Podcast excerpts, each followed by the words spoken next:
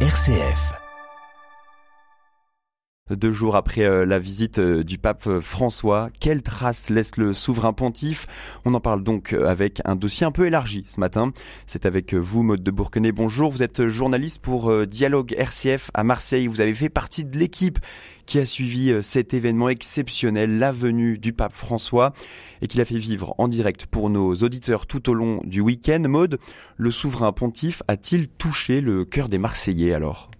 Oui, en plein dans le mille. Hein. Une visite à Notre-Dame de la Garde à son arrivée, une messe en public au Vélodrome le lendemain, un stade rempli de plus de 60 000 fidèles au final, une banderole à l'effigie du pape François fabriquée par des supporters et un immense merci tracé en lettres d'or dans les tribunes. Tout cela avec un stade aux couleurs bleues et blanches comme l'OM, mais aussi comme le drapeau de Marseille, hein, une croix bleue sur un fond blanc. Bonjour Marseille, bonjour la France acclamé comme une rockstar, mais avec une ferveur chrétienne en plus. L'émotion était palpable parmi les Marseillais et parmi tous les pèlerins français présents dans la foule, puisque vous l'entendez, il s'adresse aussi à eux. Ils ont d'ailleurs chanté à l'unisson.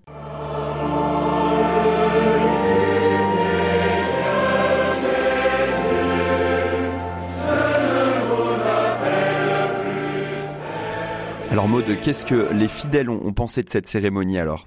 Eh bien, ça a beaucoup plu aux scouts de France venus de Carpentras dans le Vaucluse voisin. Bah, c'était beau. C'était incroyable. Ouais, franchement, c'était beau.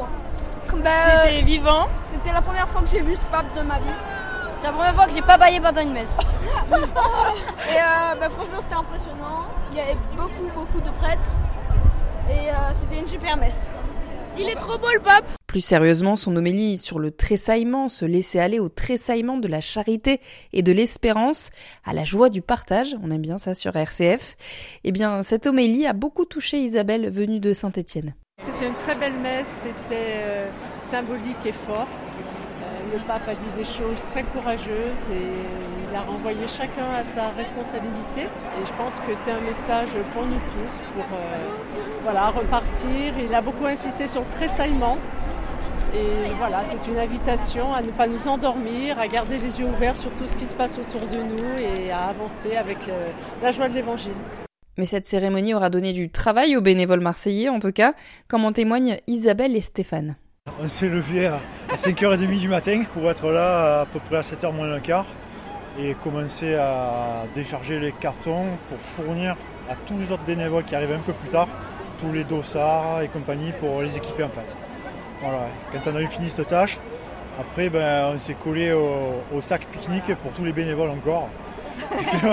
donc ça a été un sacré taf quoi. C'était magnifique, je trouve, euh, puis ces, tout ce monde, les couleurs là, ces couleurs de Marseille, euh, franchement moi ça m'a ça m'a touché, il y a eu beaucoup d'émotions, c'était euh, vraiment un moment magique. Le stade qui, qui, bat à, une seule cœur quoi.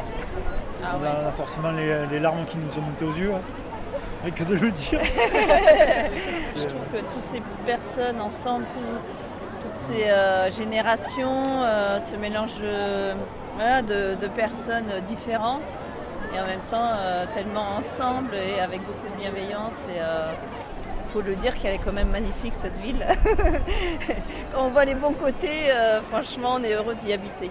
Les remerciements du cardinal Jean-Marc Aveline, l'archevêque de Marseille, résument bien les effets de cette visite papale sur Marseille quand dès votre arrivée vous êtes monté à Notre-Dame de la Garde pour faire comme nous, les Marseillais, quand nous montons confier nos vies à la Vierge Marie, déjà par ce geste, vous avez été baptisés Marseillais.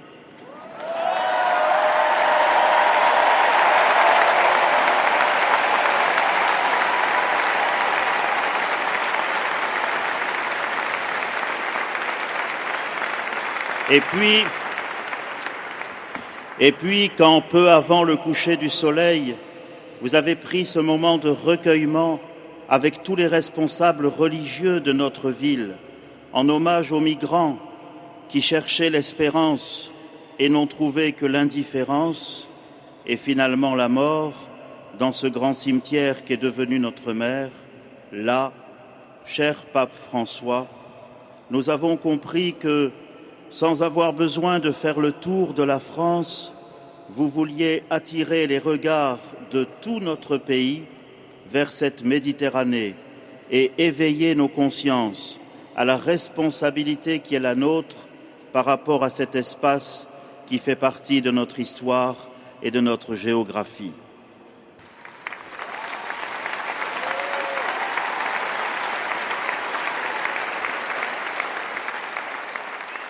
Après la journée de vendredi, il évoque la journée de samedi.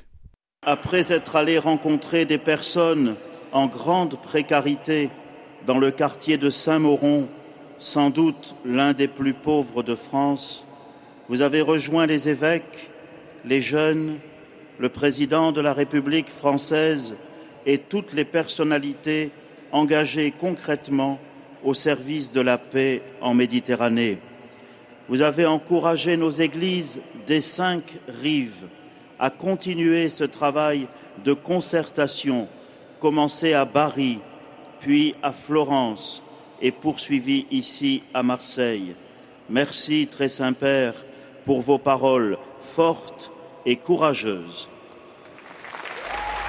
Parce qu'avant la messe, mode, le pape François est effectivement venu conclure les rencontres méditerranéennes. C'est un peu pour ça euh, qu'il était venu au départ. Oui, pour cette troisième édition des rencontres méditerranéennes qui ont réuni 70 évêques du pourtour de la Méditerranée, mais aussi pour la première fois 70 jeunes de toutes confessions venus apporter leur regard et échanger avec les évêques sur des sujets clés de cette vaste zone géographique, migrants, pauvreté, écologie et conflits. Parmi ces jeunes, Anas, un jeune Syrien qui a fait des études au Liban sur les relations islamo-chrétiennes, et quand on lui demande comment s'est passée la rencontre avec le pape, Oh là là là là, quel sentiment. Quand j'ai rencontré le pape, je lui saluais, je dis euh, je suis musulmane et je suis très content de vous voir. Il m'a dit bienvenue, mon fils. C'était euh, c'est un moment qui est inoubliable et euh, je me sens qu'il est vraiment un père et, qui occupe toute sa famille. C'est la fraternité il n'est pas le seul à avoir tressailli grâce au pape. Patrice Chocholski, théologien et directeur d'Institut catholique de la Méditerranée à Marseille, est ressorti du pharo un petit peu plus conforté dans ses idées. Alors j'étais au milieu du groupe des théologiens de la Méditerranée et puis tout, tout de suite ils, se sont tournés euh, les uns vers les autres en, disant ben, c'est la première fois que le terme lui-même entre dans son discours officiel parce qu'il a exhorté à une théologie de la Méditerranée, mais euh, cette fois-ci, euh, il n'avait jamais utilisé euh, ces, termes, il en avait donné des intuitions. Donc pour nous, c'est aussi un encouragement. Personnellement, je travaille depuis longtemps sur les philosophes du dialogue, les dialogiciens. C'est la théologie euh, de la relation hein, qui donne du sens, qui prend du sens. La théologie qui nous permet aussi de penser le monde en réseau. Dans l'Assemblée également, le père Sébastien, orthodoxe, plutôt convaincu lui aussi par les paroles du pape. le discours du pape François était assez, étonnant, très beau. On reconnaît les thèmes, mais cette fois, il y avait une application beaucoup plus concrète. Euh, sur euh, les actions à faire. Euh, je ne sais pas si c'est parce que c'était à Marseille, mais son discours m'a paru beaucoup plus incarné sur les mesures à faire, la collaboration entre les deux rives de la Méditerranée. ce rêve m'a paru faisable, réalisable, enfin. Nous sommes partis de Marseille Espérance. le Saint-Père a vraiment mis en valeur cette, cette, instance qui était quand même une instance qui a joué un rôle dans la ville pour rassembler les différents cultes. Donc il y a beaucoup de choses qui sont, que le Saint-Père a, a fortifié, a béni d'une certaine façon et ça nous a donné beaucoup d'espérance. Et ce, malgré la, la, présence du président de la République qui a peut-être entendu des choses qui n'étaient pas tout à fait conformes à sa vision de la loi sur l'immigration ou même euh, euh, par rapport au discours de Monseigneur Moulin-Beaufort sur la loi de la fin de vie. Et il faut dire que le discours du pape était assez politique, Maude. Oui, après avoir dénoncé le fanatisme de l'indifférence la veille, devant une stèle en hommage aux marins et aux migrants morts en Méditerranée, il a donné quelques leçons de politique à son auditoire et donc à notre président le port. Le port de Marseille est depuis des siècles une porte grande ouverte sur la mer, sur la France et sur l'Europe. C'est d'ici que beaucoup sont partis chercher du travail et un avenir à l'étranger. C'est ici aussi que beaucoup ont franchi la porte du continent avec des bagages chargés d'espérance. Marseille a un grand port Et Marseille est une grande porte qui ne peut être fermée. Plusieurs ports méditerranéens, en revanche, se sont fermés. En deux mots, deux mots ont résonné, alimentant la peur des gens. Invasion et urgence. Et on ferme les ports. Mais ceux qui risquent leur vie en mer n'envahissent pas. Ils cherchent l'hospitalité. Ils cherchent la vie. Quant à l'urgence, le phénomène migratoire n'est pas tant une urgence momentanée toujours bonne à susciter une propagande alarmiste. Mais il s'agit d'un fait de notre temps, un processus qui concerne trois continents autour de la Méditerranée et qui doit être géré avec une sage prévoyance, avec une responsabilité européenne capable de faire face aux difficultés objectives. Et une autre personne a été touchée par ces mots dans la salle. Et c'est assez beau puisqu'il rendra bientôt sa charge. C'est le frère Aloïs, prieur de la communauté de Thésée. Communauté œcuménique et effectivement lui aussi semble avoir tressailli au mot du pape. Il nous a réveillés encore plus pour vraiment ouvrir les yeux pour les situations euh, dramatiques que nous traversons.